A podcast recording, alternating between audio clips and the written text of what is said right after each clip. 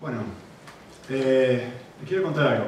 Cuando yo era chico, obviamente, con mi acento, todo el mundo que me escucha ahora la primera vez se da cuenta, nacimos en Argentina. Eh, mi abuela, cuya familia era de España, casualmente, entre comillas, de Andalucía, eh, mi abuela siempre me contaba historias acerca de cosas y a mí me encantaba tirarme en su, sobre sus rodillas y ella empezaba a jugar con mi pelo y me empezaba a contar historias de todo tipo, ¿no? De cualquier cosa. Y a mí me encantaba hacer eso, lo hacía todo el tiempo. Me sentaba, abuela, le decía, abuela, ¿me haces pelito? La idea era jugar con mi pelo y contarme una de estas historias, ¿no? Cuestión que un día, yo tendría, no sé, 17, 18 años, no, recuerdo exactamente la edad, pero ya era, ya era mayor, que seguía haciendo esto hasta los 30 y pico, ¿eh? no, no cuando era niño nada más. Hoy lo hacen mis niños, me tiro en el sofá y mi niño empieza a jugar con el pelo. Eh, le pregunté, a mi, abuela me empezó a contar una historia de cómo mi familia había llegado a la Argentina. Cuestión, como les decía, que los padres de mi abuela eran andaluces. Mi abuela siempre me recordaba que mi, bisabuela tenía acento andaluz. Eh, y que todo el mundo en Argentina le encantaba el acento y se mataban de risa cuando ella hablaba. Cuestión que, no sé cuándo, en un momento se, se mudaron a Murcia y tenían una posada en Murcia en donde toda la gente pasaba, estamos hablando del año 1800, finales del año 1800, principio del año 1900, imagínense, pónganse en situación.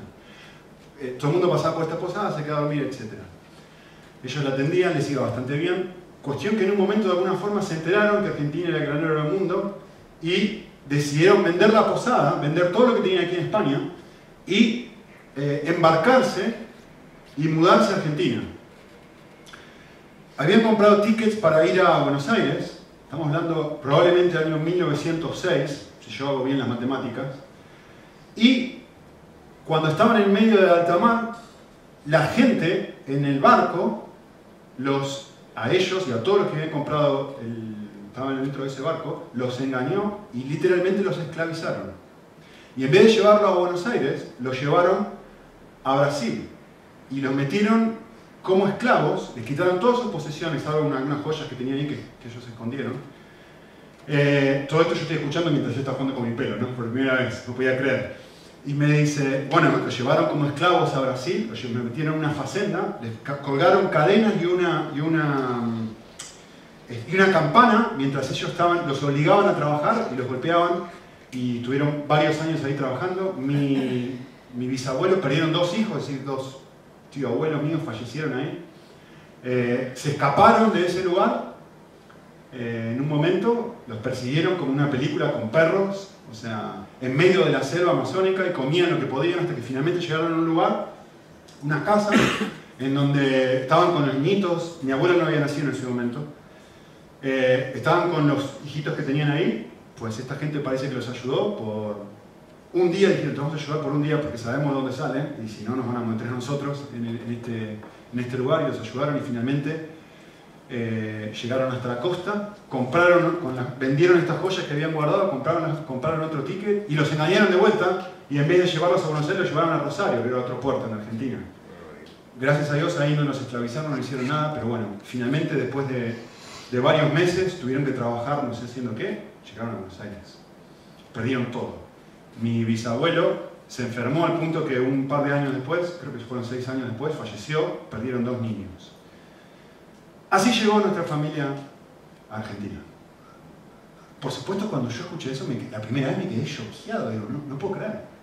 Y hoy, no sé, casi 115 años después, estoy de vuelta en Andalucía. Es muy, muy interesante la, la historia, ¿no? Esto es lo que está pasando acá. El pueblo Está de vuelta en Andalucía. Está de vuelta en su tierra. Y terminan de construir las murallas y lo que hacen es, toman un capítulo entero para hacer lo que yo acabo de hacer en un minuto y medio. Recordar cómo ellos llegaron al lugar donde llegaron. Esta es nuestra historia.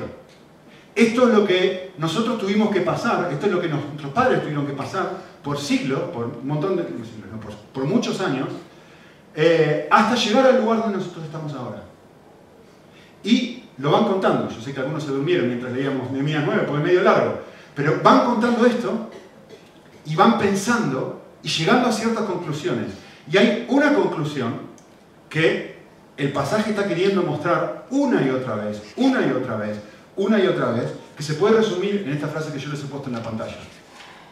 Y la idea de Nehemías 9 es muy simple. La idea de Nehemías 9 es, esta. Dios siempre, y voy a poner énfasis ahí, ¿eh?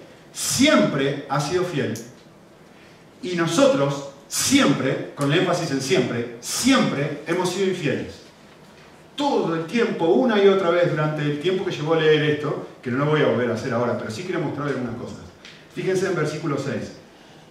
Lo que va a hacer es, va a arrancar desde la creación, desde el momento cero de la historia, el texto. Y va a recordar todo. Y va a decir, esto es lo que Dios ha hecho. Miren, tú hiciste los cielos, tú hiciste la tierra, tú hiciste los mares, tú hiciste todo lo que está ahí. Tú das vida a todos ellos. Y las estrellas, cuando dice el ejército de los cielos, se refiere a las estrellas. Tú has hecho las estrellas. Versículo 7. Tú eres el Señor Dios. Tú escogiste a Abraham. Tú lo sacaste de su tierra. Tú le cambiaste el nombre. Eh, tú hiciste un pacto con él. Versículo 8. Tú le diste una tierra que no era de él. Y miren cómo termina el versículo 8. Esta es la clave. Al final. Has cumplido con tu promesa, porque así eres. Tú eres fiel. Y sigue diciendo, versículo 9, miren, yo tengo eh, marcado con verde todos los énfasis donde el pasaje está describiendo lo que Dios ha hecho. Miren, tú viste la aflicción de nuestros padres en Egipto, ¿se acuerdan? El pueblo de Israel está prisionero y dice, ¿qué es lo que está haciendo Dios? Está mirando eso, tú viste. Tú escuchaste el clamor. Tú hiciste señales y maravillas, tú abriste el mar rojo, las diez plagas, etc. Tú dividiste el mar delante de ellos, versículo 11. Tú echaste los abismos sobre los perseguidores. Tú como una columna de nube nos guiaste durante el día y como una columna de fuego durante la noche. Tú luego bajaste al monte Sinaí y nos diste los mandamientos. Eh, y tú proveíste, versículo 15, pan del cielo, está hablando del maná, obviamente, ¿no? Y sacaste agua de la peña. Cuando teníamos sed, tú nos dabas. Cuando teníamos hambre, tú nos dabas. Eh, y tú nos dijiste, esta es la tierra que les quiero dar a ustedes. Esto es todo lo que Dios ha hecho. ¿Se dan cuenta? Están contando lo que ha pasado. Ahora, no se pierdan lo que viene ahora. Versículo 16. Miren, pero ellos, contraste. Ok, esto es quién es Dios. Esto es quiénes son ellos. Pero ellos, nuestros padres. Aquí están, se los presento. ¿Quién es el pueblo Israel? Orgullosos, soberbios. Pero ellos obraban con soberbia. Ellos endurecieron su servicio. Ellos no escucharon tu mandamiento. Ellos se rehusaron a escuchar. Ellos no se acordaban de las maravillas que tú hiciste. Ellos hicieron un jefe, etc. Si siguen el bosquejo que tienen ahí, lo que he hecho ha sido ponerles en el bosquejo un detalle de cada uno de los pasajes donde se va a ver exactamente esto. Dios es fiel, el pueblo es infiel. Dios es fiel, el pueblo es infiel. Miren el final del versículo 17. Otra vez el contraste. Ok, esto es quiénes son ellos. Ahora voy a hacer un énfasis de vuelta. Pero tú, ¿quién eres tú? Tú eres un Dios de perdón, compaciente, perdón, compasivo y clemente, lento para la ira y grande misericordia. Y no nos abandonaste. A ver, a ver, para, un, un, momento aquí. ¿Cómo es eso? Pero si este es el Dios que, lo, que creó el universo, si este es el Dios que lo sacó de la tierra de Egipto, si este es el Dios que fue fiel siempre, y lo primero que nos informa acerca de esta gente es que ellos son tremendamente infieles y orgullosos. Vale, lo próximo que viene ahora es un palo en la cabeza, claro, lógico, es lo que se merecen. Y el pasaje dice exactamente lo opuesto. Así eres Dios. Tú fuiste compasivo y que eres lento para la ira y no los abandonaste cuando ellos te abandonaron. Y miren el versículo 18, otra vez hablar de ellos. Ni siquiera cuando hicieron un becerro de metal fundido y dijeron, este es el Dios que sacó de la tierra de Egipto. Cambiaron de Dios. En ese momento, vale, ahora sí. ¿eh? Ahora va a dejar de ser fiel Dios. Ahora, ahora va a cambiar de alguna forma. Ahora, ahora sí que después de esta semejante cosa, ahora cambia.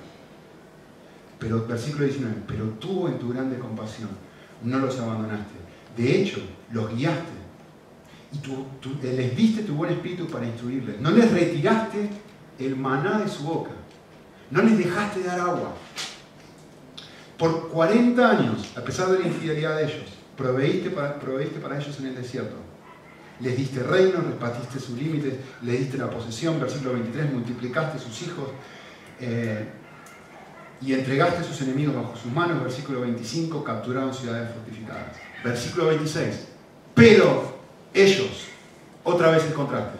Por eso dije, siempre, siempre lo mismo.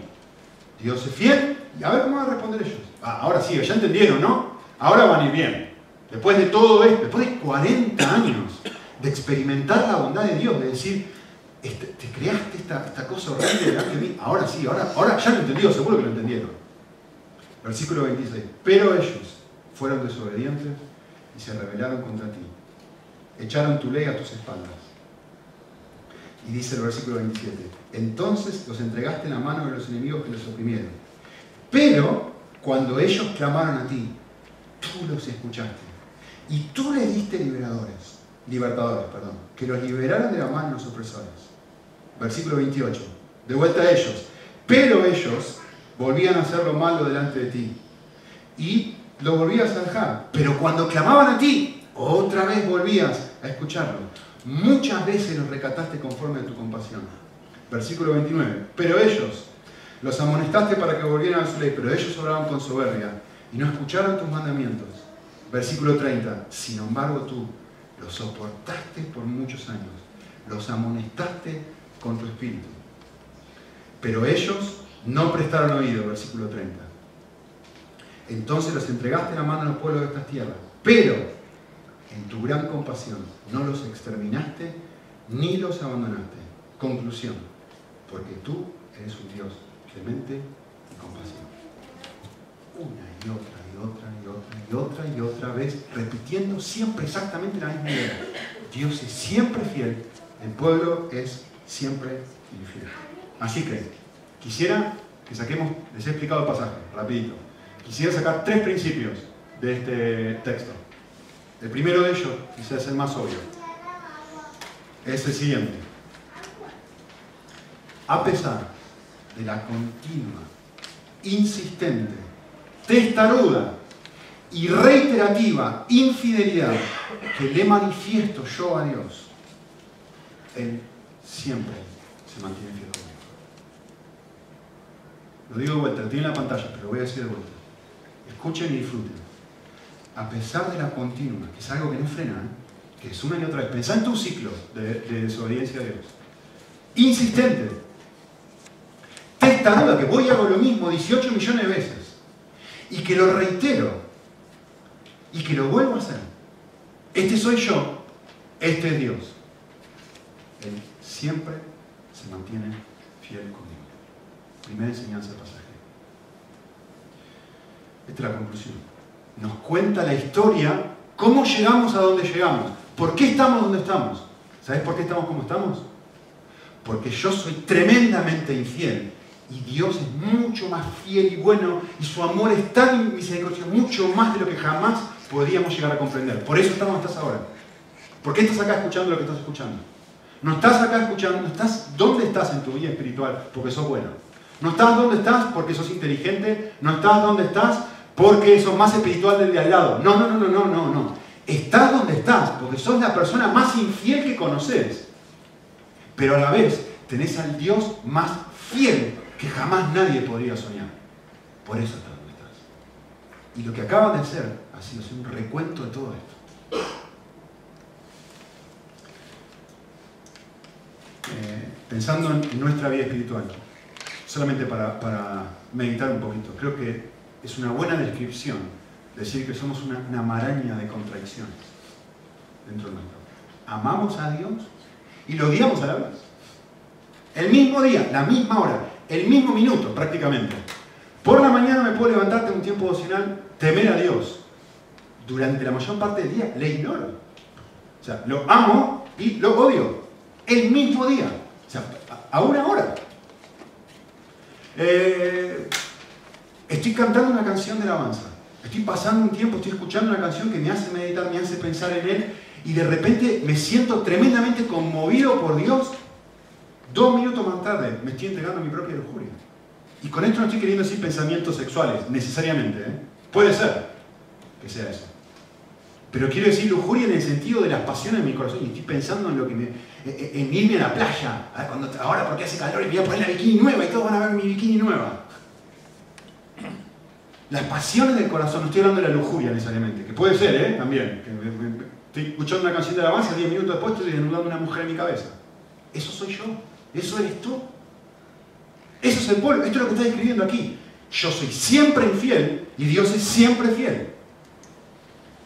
Soy capaz de venir acá a la iglesia y servirlo dentro de este contexto, pero llego a casa y me transformo en alguien que quiere ser servido. Sea por mi cónyuge, por mi esposa, por mi esposa, aún por mis hijos.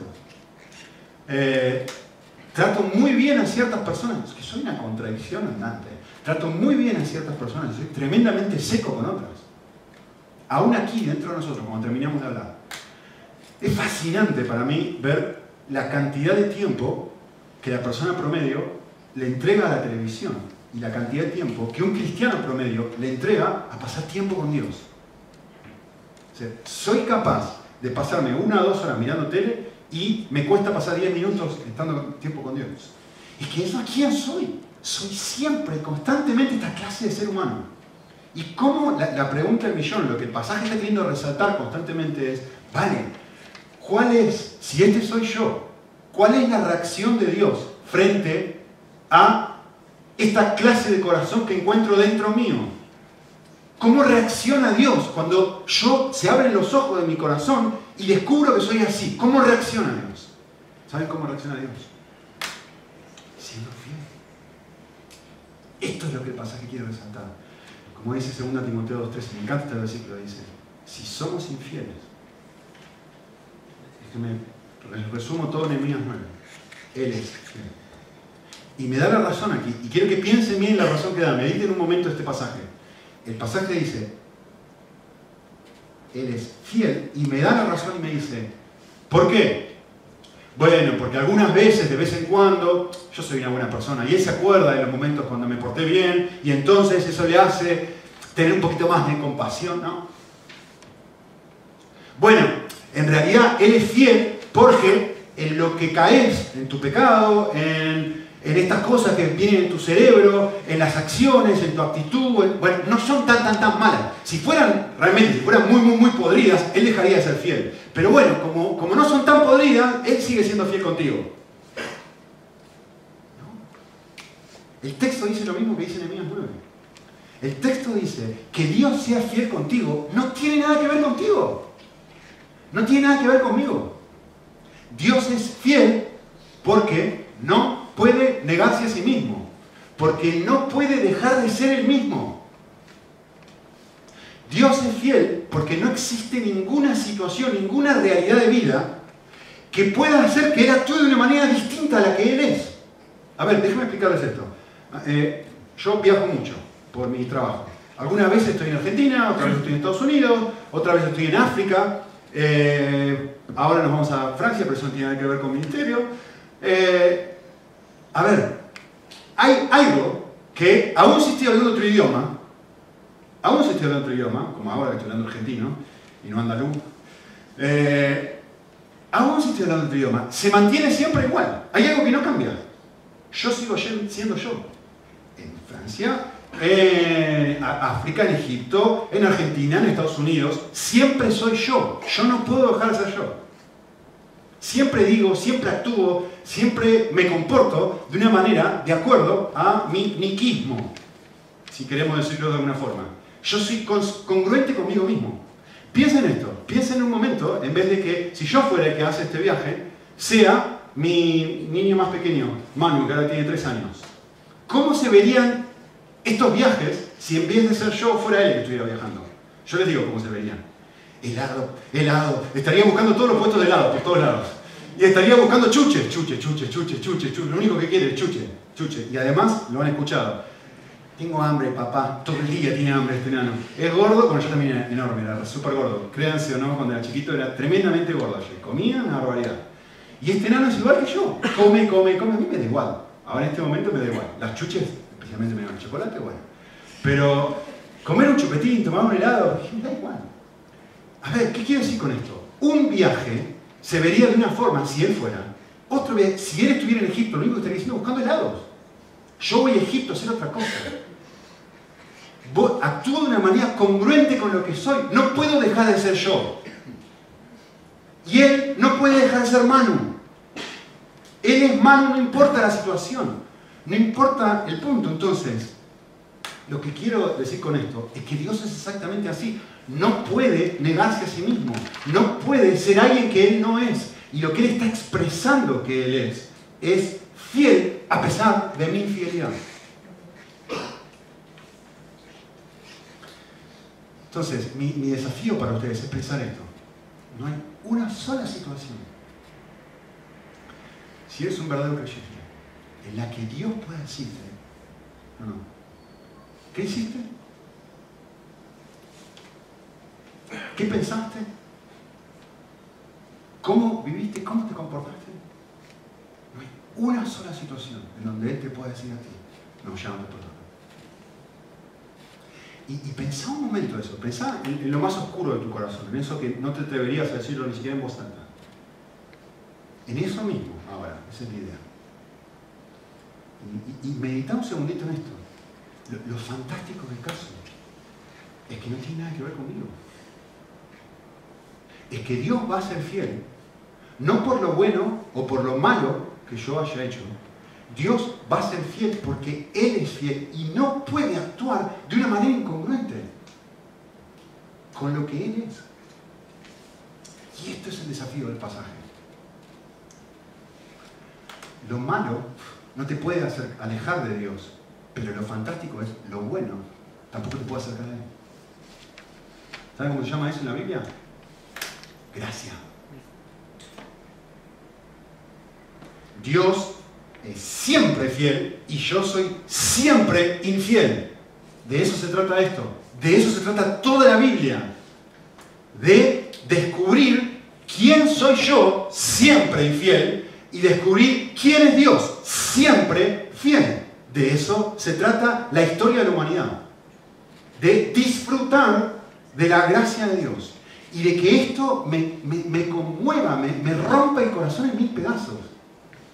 Esto es, no sé, imagínate, se me está ocurriendo en este instante, espero no ofender a nadie, ¿no? pero es como si, si tu cónyuge eh, termina siendo infiel a ti, me refiero sexualmente.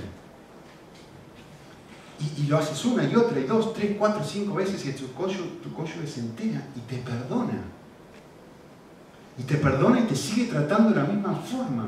Y te ama y te abraza y te sirve y te prepara la comida, y te busca, y te quiere, y te ama. Y pero ¿cómo vas a tratar así después de lo que acabo de hacer? El, punto de eso es que te tiene que romper el corazón en mil pedazos y decir, ¿te das cuenta la calidad de persona que tenés al lado? ¿Te das cuenta la calidad de Dios? Ese es el punto de esto. Quiero que hagan algo, quiero que hagamos algo un momento. Eh, obviamente yo he leído hasta el versículo 31, ¿no? hay algo que sucede en el versículo 32 al 38, que es que se hace una oración. ¿sí? Y recuerden que lo que hemos hecho hasta ahora ha sido recordar quién eran ellos y recordar cómo había sido Dios con ellos. El punto acá es, okay, ¿cuál es la conclusión de todo esto? Vale, es una oración. Ok, van a orar. Genial, estupendo, van a orar. ¿Qué van a orar? ¿Qué es lo que van a pedir? ¿Cuál es su oración? No sé si prestaron atención. Y no voy a leer todo porque no, no, quiero estar una hora hablando. Pero quiero que noten esto. El énfasis de su oración no es, somos esclavos, sálvanos. Estamos mal, que es la realidad, ¿eh? Están mal, son, pertenecen, no está bien, construyeron la ciudad y terminaron el muro y todo, pero en realidad todavía son esclavos de Persia. ¿Sí? ¿Se acuerdan que Nehemías tuvo que pedirle permiso al rey de Persia y todo lo demás? Todavía siguen siendo esclavos de otra nación. Su oración no es líbranos de esta mala situación. Vale, vale, ya entendimos la lección, por favor. Ahora, ahora ya está. Miren su oración, lean el versículo 38.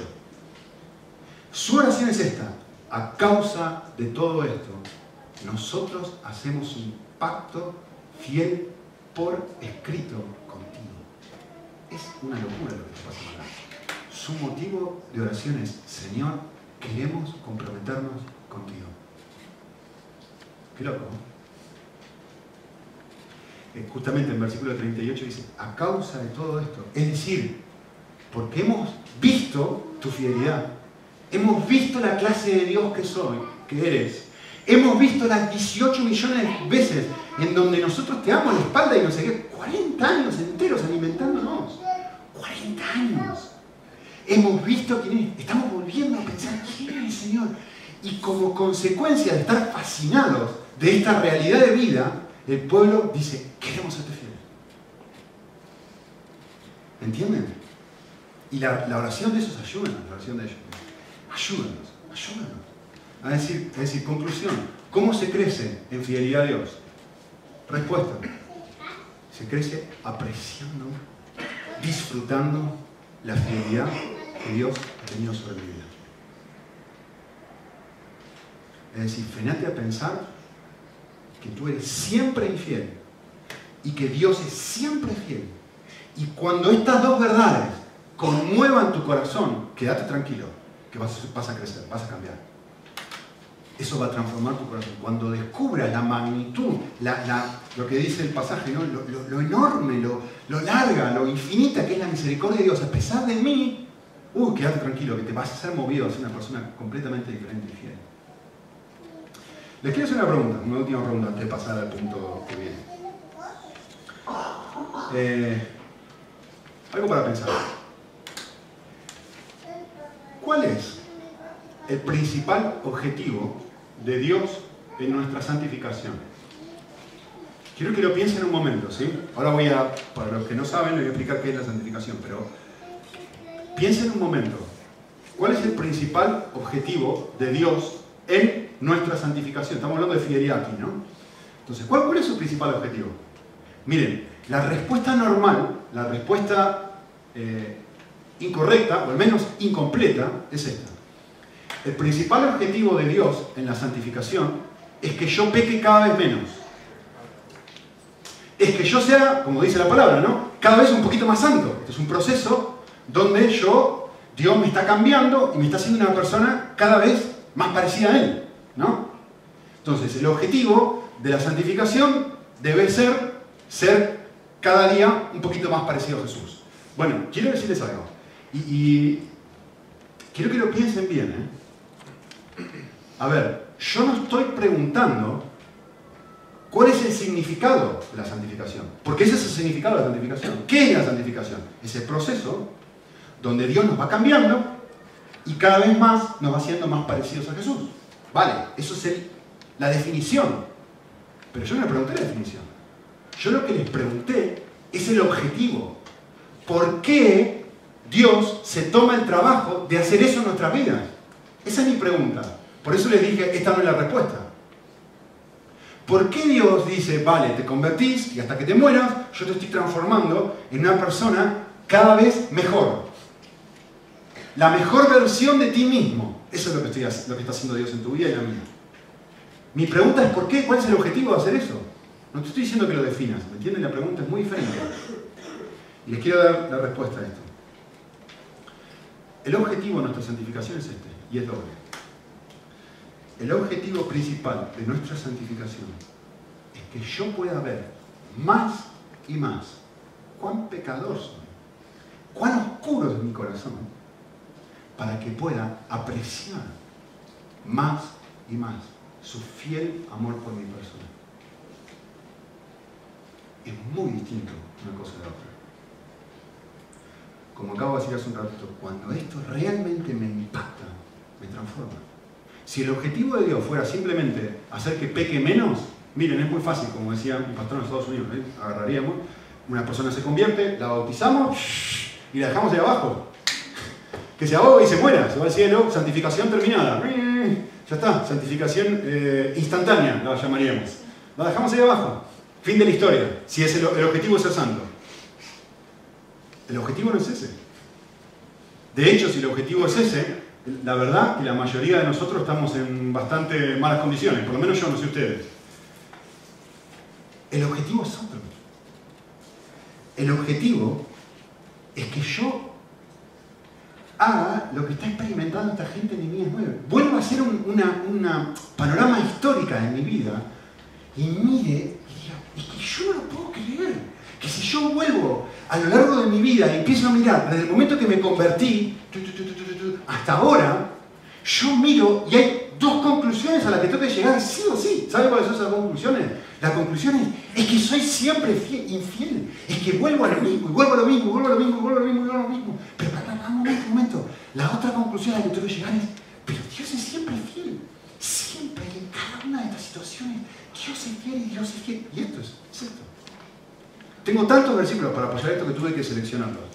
Eh, fíjense, miren lo que dice Efesios. Él nos sentó en los lugares celestiales con Cristo. ¿Qué está hablando acá? Está hablando de la, conversión, ¿sí? para hacerlo más simple. ¿Cuál es el objetivo de que Dios nos ha convertido? Para mostrar a todo el mundo que lo bueno que es Él, la sobreabundante riqueza, lo que estamos hablando hace un segundo, de su gracia, que Él nos ha mostrado a través de la cruz. El objetivo es hacer un desfile de la bondad de Dios. Otro versículo en Efesios. Dios nos escogió delante de la fundación del mundo. ¿Para qué? Miren, uh, vale, está bien, genial. Santificación, para que seamos santos y sin mancha delante de Él. Estupendo, está buenísimo. Ese es lo que Él quiere lograr. ¿Pero por qué lo quiere hacer? Para la alabanza de su gloriosa gracia. El objetivo final de todo tiene que ver con Dios, no tiene que ver conmigo. Se trata de Él, no se trata de mí. Es más, miren esto, miren esto, me encanta este versículo. Dice Mateo 5, 16. Vale, estamos hablando de cambios, ¿no? Estamos hablando de que estoy en proceso de que cada vez soy mejor persona, más santo, más parecido a Cristo, bla, bla. Genial, estupendo. Miren este pasaje. Así alumbre vuestra luz delante de los hombres. ¿Qué está diciendo? Que se está produciendo un cambio en nosotros y todo el mundo se está dando cuenta de que están produciendo cambios. Uy, está brillando esta persona. Uy, ya es realmente distinto, es una persona diferente. Estupendo, genial. ¿Con qué objetivo? Para que cuando la gente vea su forma de vivir digan, esto, y evidentemente no es algo que tú puedes hacer, esto pretende mostrar la grandeza de la persona de Dios. Otra vez, exactamente lo mismo. Que otros se sorprendan de la bondad de Dios, de la gracia de Dios, de su fidelidad. ¿Cómo estamos como estamos? Estamos como estamos porque siempre hemos sido infieles y porque siempre Dios ha sido fiel. Así que déjenme ir más rápido con estos últimos dos principios. El segundo es meditar en la fidelidad de Dios en medio de mi indescriptible rebeldía. Puede llevarme a una nueva entrega. Un poquito lo que estaba hablando antes. En este pasaje rememoran ellos, ¿no? Se ponen a pensar. Así que yo quisiera hacerle dos sugerencias prácticas para esto. La primera sugerencia práctica para meditar en la fidelidad de Dios es llevar un diario por escrito de lo que Dios ha hecho por mí. Hay un montón de gente que mucho más espiritual que cualquiera de nosotros, que siempre aconseja tener un diario espiritual y ir registrando lo que Dios te va enseñando, lo que vas aprendiendo de ti mismo, lo que vas aprendiendo de Él. Así que mi desafío, un desafío práctico para poder meditar en la fidelidad de Dios a lo largo de la historia de tu vida, es llevar un diario espiritual. ¿sí? Hay varios libros que les hemos recomendado hace un tiempito atrás, se los puedo volver a decir, como Alabanza a la Disciplina u otros, o este otro no me acuerdo. Eh, disciplinas espirituales de la vida cristiana, están en el listado de libros que les hemos dado, que les puede ayudar a cómo, guardar un, cómo llevar un diario espiritual. La otra cosa que quisiera decirles es esto. Usen los bosquejos que les damos y vuelvan a leerlo de vez en cuando. Eh, yo les hago una pregunta. ¿Para qué me escuchan ahora 40 minutos, amigo David? Es que no hablamos tan bonito, ¿eh? yo sé que de vez en cuando nos aburrimos, y bastante. ¿Por qué se sientan a escucharnos hablar 40 minutos?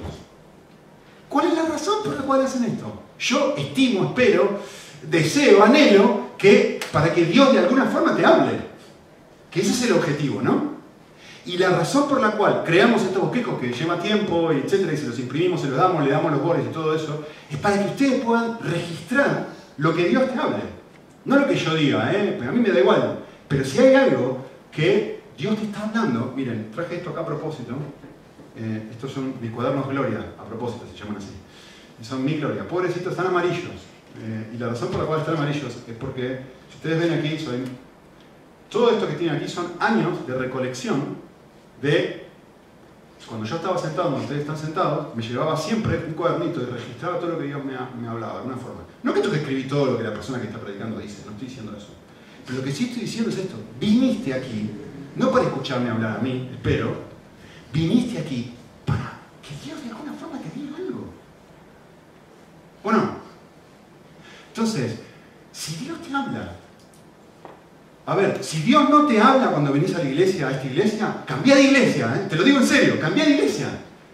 Si Dios no te habla, cambia de iglesia, pero si te habla, yo te pregunto, ¿por qué no lo registrás? Porque no tenés memoria elefante, no te vas a acordar lo que Dios te dijo hace dos domingos atrás, dos meses atrás, dos años atrás. Esto es de. Miren, a ver, lo tengo acá. 1999. ¿Cuántos de ustedes se acuerdan de un mensaje que escucharon en 1999? ¿Qué te habló Dios en 1999? Cuando usted no había nacido en 1999. ¿Qué te habló Dios? Acá está lo que me habló Dios. Era muy chico. Bebés.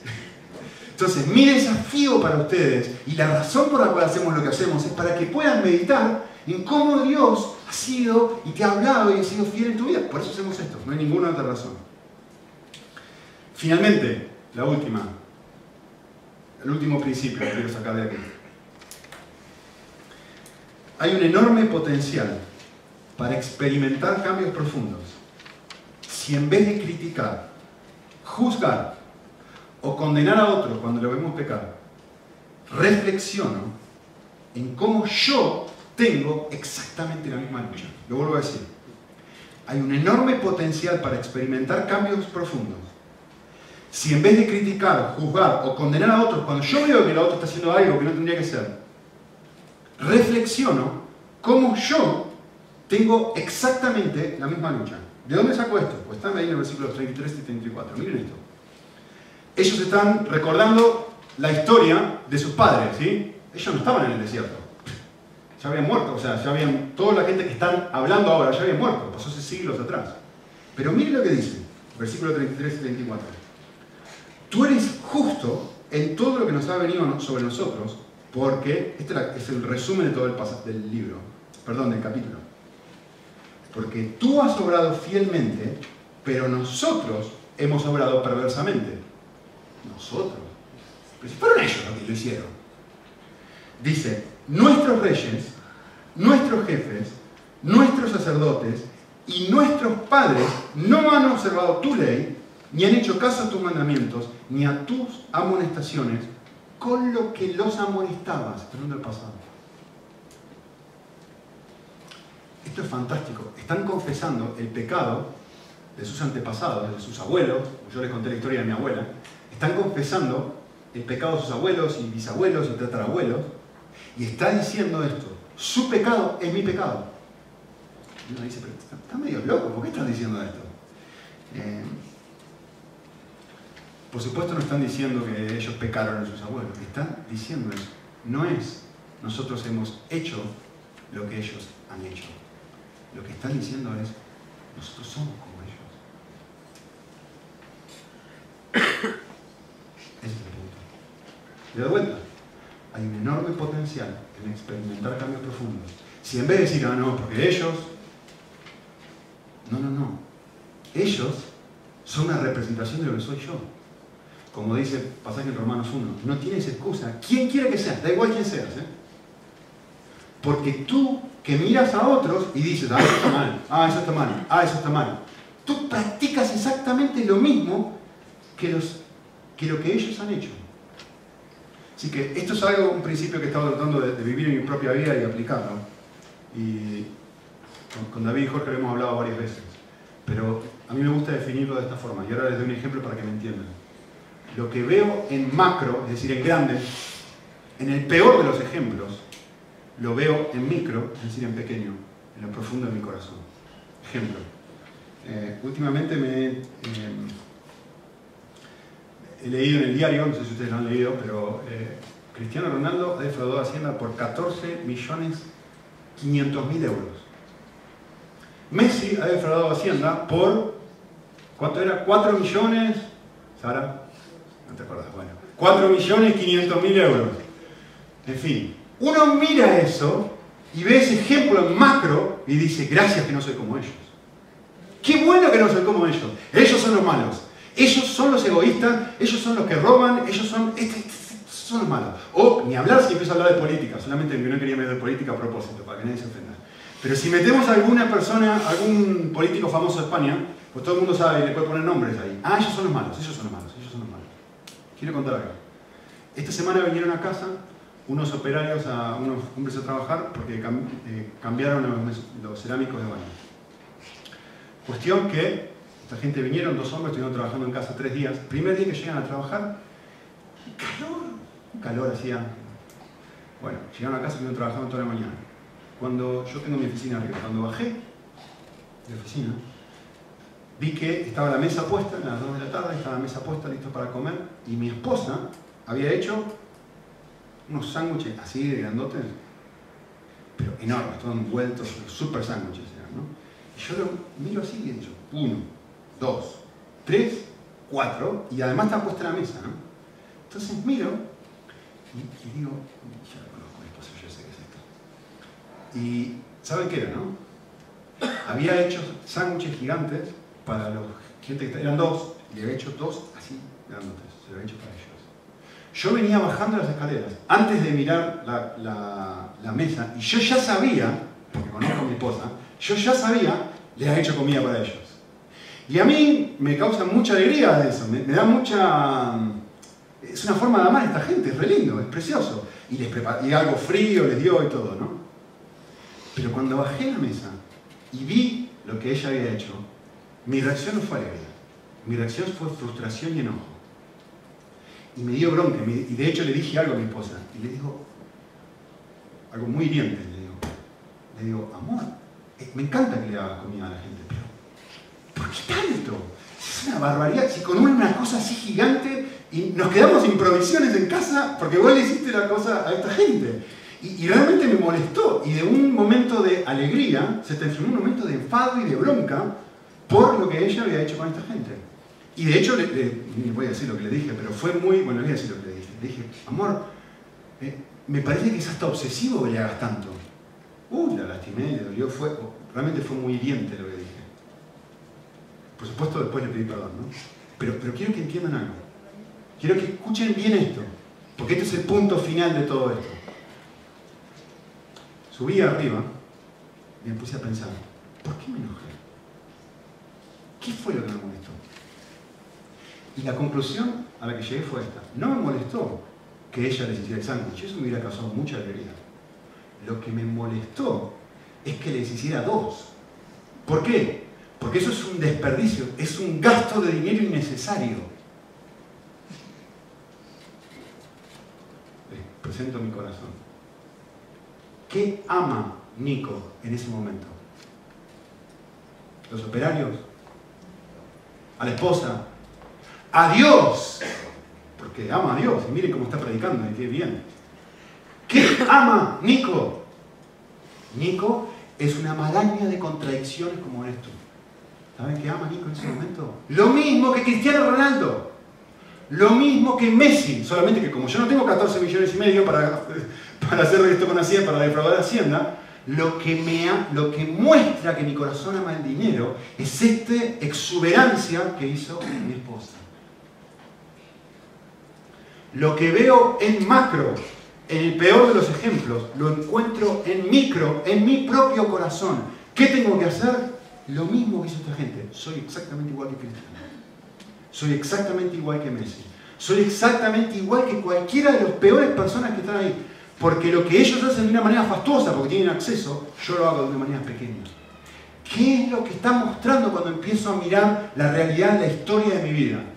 Cuando veo la historia de mi vida, me encuentro con dos cosas. Cuando veo la historia de mi vida, me encuentro con la realidad de que soy siempre infiel. Y me encuentro con la realidad de que Dios me grita desde el cielo me dice, y aún así te amo, y aún así te perdono. Y yo sabía que tu corazón era cínico. Y cuando llegue el domingo, le vas a contar a todo el mundo lo fantástico que soy yo. Y quizá, quizá haya alguien que toque el corazón y redescubra la persona de Dios, redescubre el Evangelio y lo conmueva y le permita acercarse a Dios. ¿Quiénes somos? Personas siempre infieles. Pero bien. ¿Quién es Dios? Eres siempre fiel, porque no puede negarse a sí mismo. Bueno, vamos. Señor, agradecido por eh, poder mirar verdades que la, la, oración que ahora juntos que hacemos es, Señor, usar todo esto eh, para transformarnos, más que nada usarlo para enamorarnos de ti, usarlo para, para que podamos apreciar y valorar tu fidelidad. Y por supuesto, como resultado de eso, queremos ser más fieles a ti. Pero ese es el resultado. El, objetivo último es que eh, tú hagas un desfile de, de, tu bondad y de tu gracia y de que otros puedan examinar nuestra vida y decir, acá no hay nadie especial. Si hay alguien especial, es Dios obrando en esta vida, en esta persona. Queremos vivir con esta mentalidad, con esta actitud y, Dios oramos para que despiertes nuestro corazón y, abra nuestros ojos para que podamos ver que, tú sí eres esta clase de Dios. Ayúdanos a convencernos de esto, porque nuestro corazón vive por obras y, no por gracia. vive por, lo bien o lo mal que lo hacemos. Y queremos aprender a vivir eh, de acuerdo con tu carácter, porque tú no puedes negarte a ti mismo. En Cristo Jesús.